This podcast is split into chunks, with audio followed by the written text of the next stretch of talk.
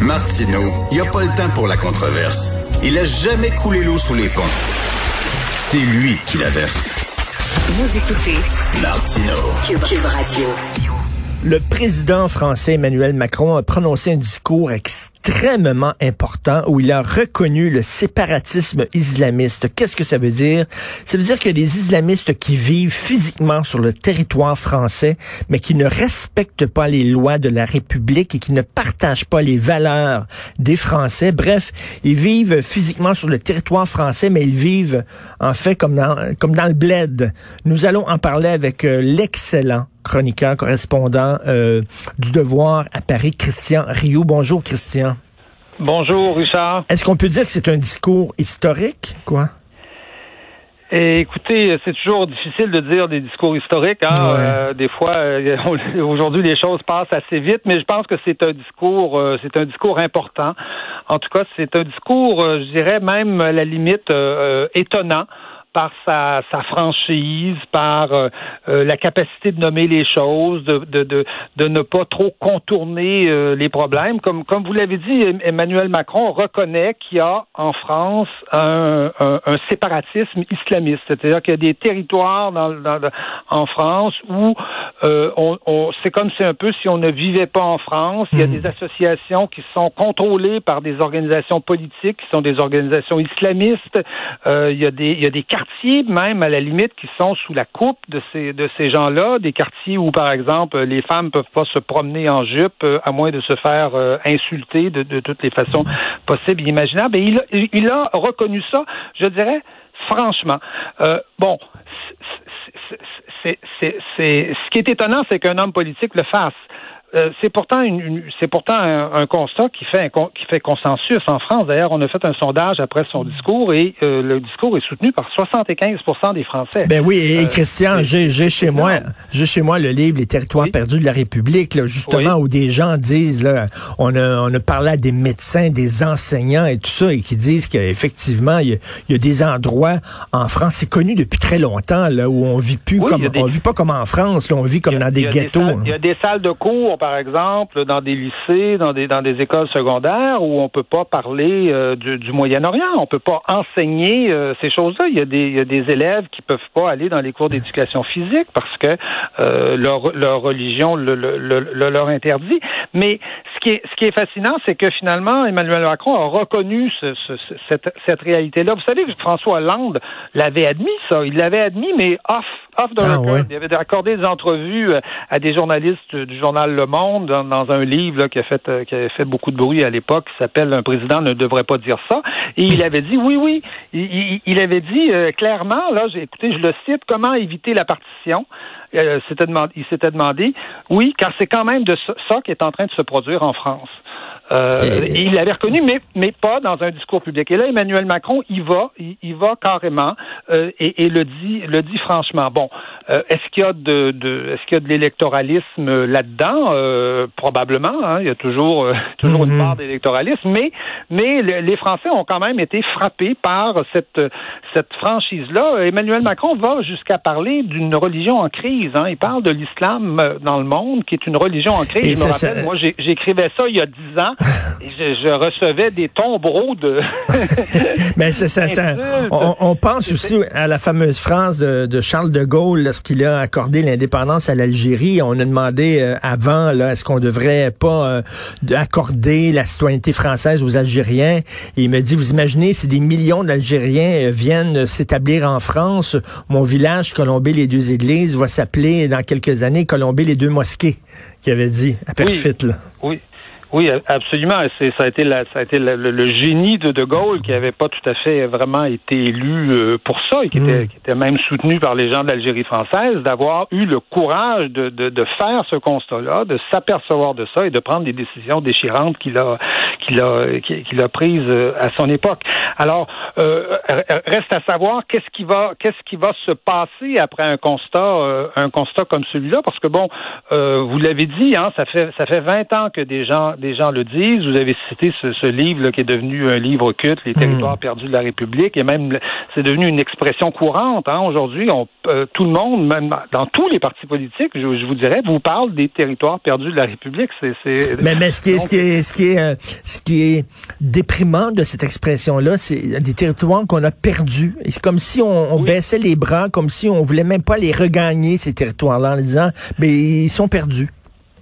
Oui, mais, euh, mais bon, écoutez, le, président Macron a quand même présenté une série de mesures.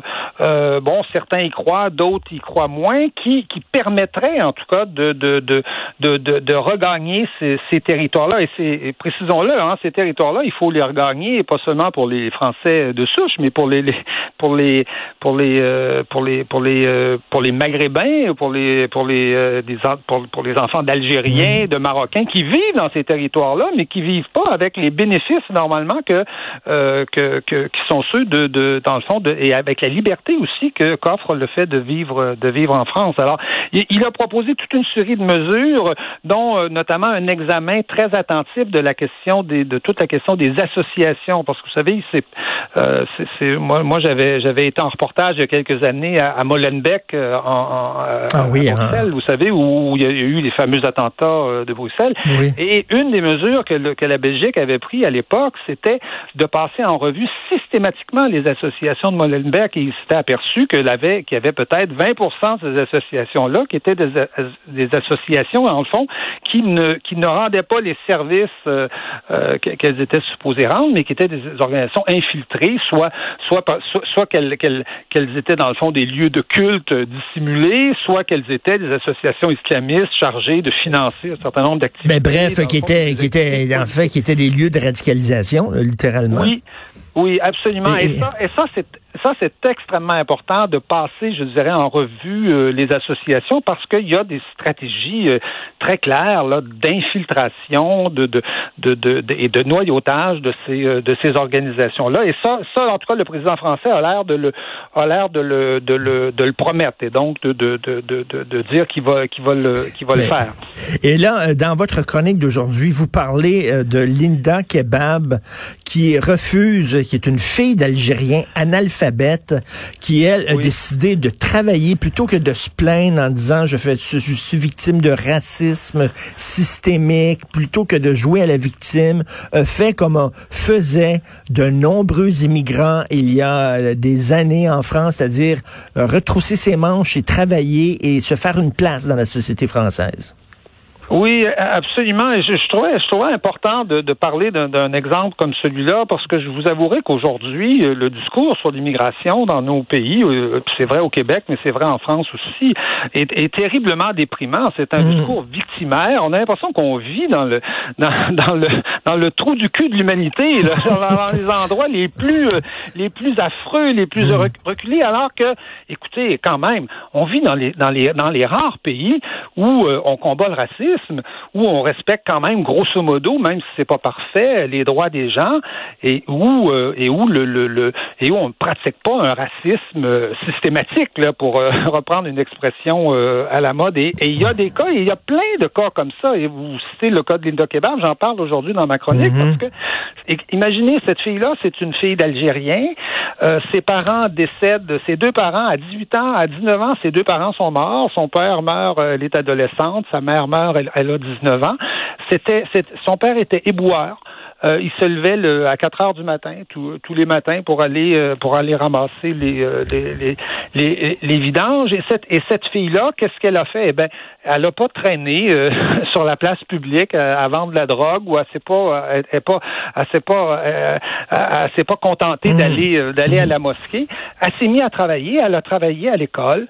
elle est devenue, elle a, elle a réussi et elle voulait, elle rêvait de devenir reporter, reporter de guerre. Sa mère voulait qu'elle soit avocate. Finalement, elle est devenue policière, elle est devenue flic et, euh, rapidement, elle est devenue même une représentante syndicale.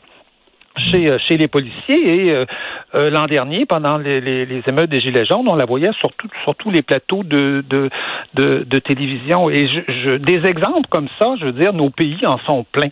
En sont pleins d'exemples comme ça qui prouvent qu'un immigrant qui il ne s'agit pas de dire que c'est, que c'est plus facile pour un immigrant. Non, c'est sûr. Non, mais, mais, quand on arrive dans un pays euh, qu'on connaît pas, qui est, où on n'a pas tous les codes, c'est sûr que c'est plus difficile. Mais c'est sûr, c'est sûr. Quand même, les, les, rares pays où c'est possible d'y arriver. Ben c'est sûr que c'est plus difficile pour un immigrant. Il faut travailler fort, c'est certain, mais c'est possible.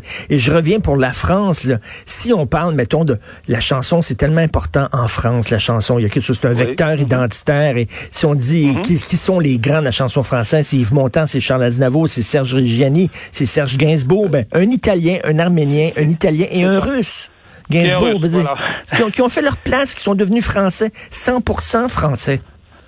Oui, mais absolument, mais mais mais, mais pour pour ça, il faut euh, il faut pas euh, il faut pas se, se, se, se, cacher derrière des faux fuyants comme justement ce fameux racisme systémique, se dire non, la, la, société. Écoutez, ces gens-là sont dans les sociétés les plus ouvertes, les plus démocratiques du monde. Alors si ça marche pas ici, ça marchera nulle part. Hein. Euh, Qu'on se dise. Et il y a plein d'exemples qui montrent que, que ça marche. Que, mais pour ça, il faut vouloir s'intégrer. Il faut pas vouloir pratiquer une forme de séparatisme à côté de la société. Au contraire, il faut vouloir s'intégrer. À la limite même s'assimiler. Les Français utilisent ce mot-là euh, sans, sans, sans fausse pudeur. Et euh, est-ce que est-ce qu'Aznavour est pas devenu dans le fond un modèle un modèle un modèle français? Aujourd'hui oui. à la limite un modèle de d'homme français d'attitude de façon d'être. Et Yves Montand, même Yves Montand qui s'appelait Yves Lévy puis qui, qui, qui a pris oui. un, un nom français parce qu'il voulait devenir français.